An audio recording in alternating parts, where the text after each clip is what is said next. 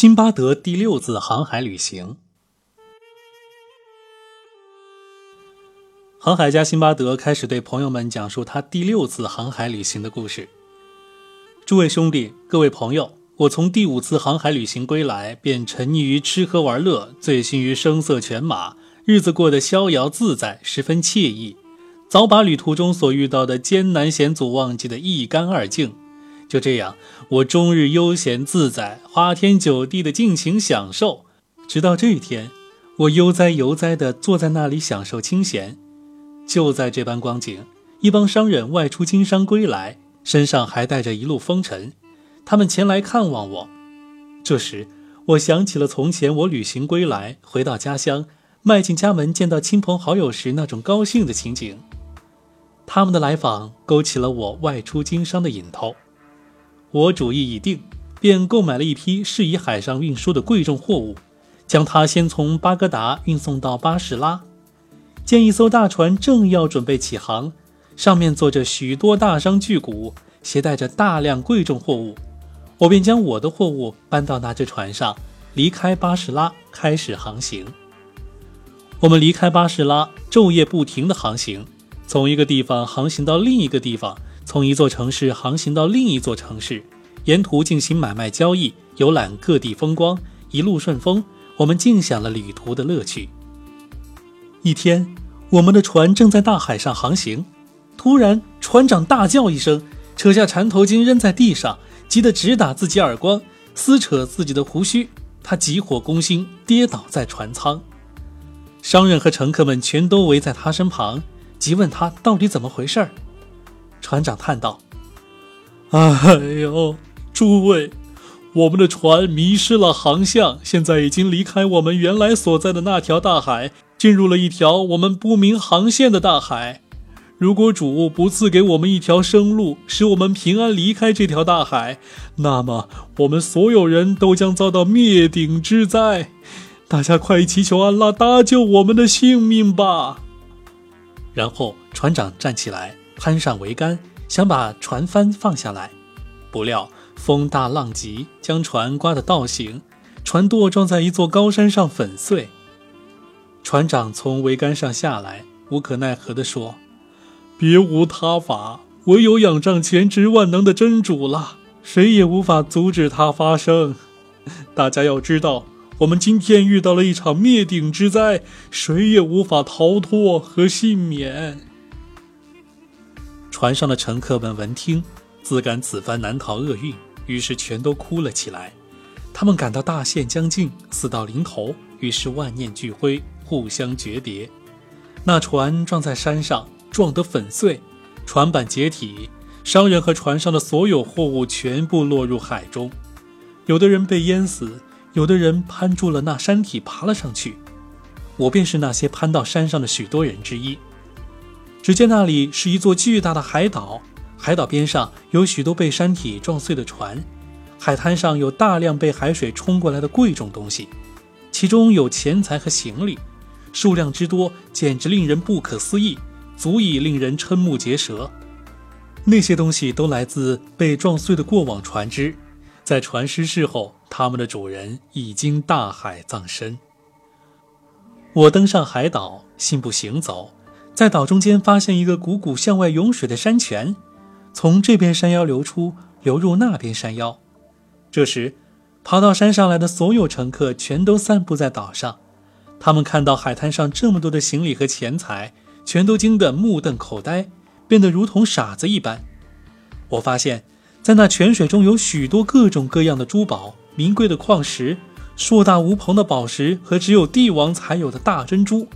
这些宝物比比皆是，像碎石一般遍布山间的水道中。那山泉的地面因为遍地都是这种宝石和贵重矿石，所以闪闪发光。我们在那座岛上发现许多沉香和龙涎香。那岛上还有一处类似龙涎香的泉水，经太阳一晒，它便像蜡一样流出，一直流到海滩。海中的巨鲸将它吞入腹中，沉入海底。那东西。在巨鲸腹中发热，巨鲸只好将它吐到海中，于是那东西便在海面凝结，颜色和形状也会发生变化，被海浪推到海边，那些识货的游客和商人便将它捡起来，准备带回去出售；而那些未被巨鲸吞掉的龙涎香，则在那泉边流动，在地上凝结，被太阳一照，它便融化，腾起一股馨香气息，在那山谷弥漫。而太阳落山后，它又凝结成块。那地方盛产这种龙涎香，外界的人无法进去，也很难到达那里。因为那座岛四面环山，更兼那山陡峭险峻，任何人无法攀登上去。我们就这样在岛上转来转去，欣赏着至高无上的主所创造的各种奇异物体，而后怅然伫立在那里，对自己的处境和眼前所见到的这一切大惑不解，内心充满了恐惧。我们在海岛一侧收集了一点干粮，便节省着使用，两三天吃一顿饭。生怕干粮吃完后会连饿带怕的痛苦死去，每死去一个人，我们都为他洗浴净身，从岛边上捡一些被大海飘来的衣服和布，当做殓衣为他裹身，然后埋葬。人们大量死去，岛上只剩下很少一些人，大家身体都十分虚弱，饥饿，再加上海边潮湿，人人都患了腹痛病。过了几天。伙伴们一个接一个的接连死去，每死一个人，我们都把他的尸体掩埋起来。最后，岛上只剩下我孤零零的一个人，干粮也所剩无几。我不由得为自己的命运放声大哭，心想：假如我死在其他伙伴之前，那该多好啊！他们可以为我洗浴净身，将我入殓埋葬。唉。别无他法，唯有仰仗全知全能的安拉了。过了不久，我站起来，在那座岛的一侧为自己挖了一个深坑，心想：若是身体弱得不能动弹，感到大限将至，便躺在这座坟墓里死去，让大风把黄沙吹到我身上，将我掩埋住，我也就算死后有终，不至于曝尸荒野。继而我又自责起来，埋怨自己没有头脑，做事太欠考虑，不该在经历了第一次、第二次、第三次、第四次和第五次航海旅行，历经艰险和磨难之后，再次离开自己的家乡和城市，到这异乡他国来旅行。过去的每一次旅行都经历了比上一次旅行更大的艰难和危险，我也不相信这次遇难还能够获救、平安脱险。我悔不该到海上旅行，更不该三番五次的重蹈覆辙。我家中钱财无数，根本不缺钱。我的钱财足够我后半生吃喝花用，甚至我连一半也用不完。那些钱财我吃穿不尽，为何还要冒此风险外出经商呢？接着，我又想到自己如何才能脱离险境，心想：这条河有源头，必有河尾。它肯定会有一处通向有人烟的地方。明智的办法是为自己造一只能容自己坐下的小木舟，放到这条河中，乘舟而下。假如蒙至高无上的主许可，能够获救，便算万幸；倘若不能逃生，死在这条河里，也比坐在这个地方等死要好得多。想到这里，我不由得又是一阵心酸。然后我站起身来。四处寻找，从那岛上收集了一些沉香和龙涎香木，用断开的船绳将它绑在河边，又找来一些平直的船板铺在那些木头中间。我把小船造得与河面一样宽，或稍微比河面窄一些，然后捆绑结实。我在那岛上捡了许多名贵矿石、珠宝、财宝和像石头子儿一样比比皆是的大珍珠，还收集了一些上好的纯沉香。一并放入船中，然后带上剩下的全部干粮，将船推入河中，又在小船两边绑上了两块木板，全做船桨。我吟诵起一位诗人的诗句：“不义之地当远离，弃下空宅向玉器。离开此地去他乡，自有一片新天地。天变地变河山变，你却不变，还是你。”遭逢变故莫着急，任何灾难有终期。谁人志向在某地，归天终会在该地。莫派使者负重任，自卫还得靠自己。我一边在河中划着那只小船，一边想着自己会是什么结局。我朝着山脚下这条小河的进口处划去，将小船划进那个地方。这时已是天色大暗，四周一片漆黑，我累得浑身疲惫不堪，一阵睡意袭来。我不知不觉中竟在小船上仰面躺着了。我睡在船上，那小船载着我继续漂流，我什么也不知道。等我醒来，发现自己身上一片光明。我睁开眼睛，见前面是一个十分开阔的地方，那只小船被拴在一座岛上。我周围站着一伙儿印度人和埃塞俄比亚人，他们见我醒来，便走拢过来，用他们的语言同我说话。我听不懂他们在说些什么，我不敢相信这是真的，以为这是一场梦，是由于自己担惊受怕过度而在梦中出现的幻觉。他们说的话我一点儿也听不懂，便没有回答他们。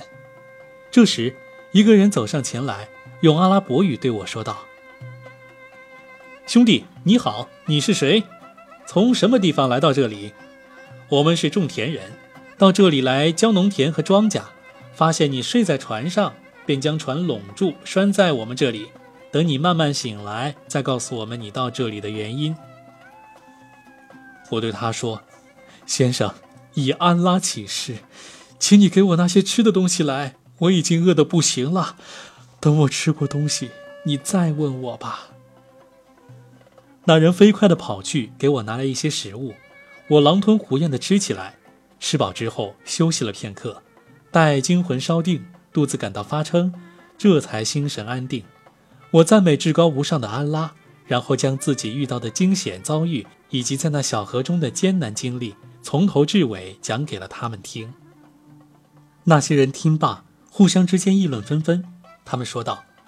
我们一定得带他去见我们的国王，让他亲口对国王讲述他那惊险经历和苦难遭遇。于是，他们带着我，同我一起抬着那只小船和船上的所有钱财、珠宝，还有金银首饰，去见他们的国王。他们把我领到国王面前，将我的故事禀告了国王。国王向我问好，欢迎我的到来，而后问起我的情况和我遇到的惊险经历。于是。我便将自己的经历和遭遇从头至尾讲给了国王听。国王听罢，惊讶不已，他祝贺我平安脱险。这时，我站起身来，从那只小船里取出许多名贵矿石、珠宝、沉香和龙涎香，送给国王做礼物。国王收下礼物，对我盛情款待，让我在地宫中住下。从此，我同朝中大臣和达官贵人广泛结交，他们非常敬重我。我从不离开王宫，从外地到这座岛上的人纷纷向我打听我们国家的事情，于是我便如实告诉他们。同样，我也向他们打听一些有关他们国家的事情，他们也照样如实告诉我。一天，国王向我打听起我们国家的情况，问起居住在巴格达的哈里发如何治国，我便将哈里发为政廉洁、处事公正的情况向他做了介绍。国王听罢。对哈里发甚为钦佩，对我说道：“遗嘱启示，这位哈里发为政无比英明，体恤臣民百姓，处事光明正大。你这么一说，真让我敬重上他了。我想备一份礼物，让你给他送去。谨遵国王之命，主上啊，我将礼物献给他，还要告诉他您对他如何敬仰，内心如何真诚。”我答道。我在国王那里继续养尊处优地住了一段时间，过着豪华的生活，享受着无比尊贵的上宾之礼。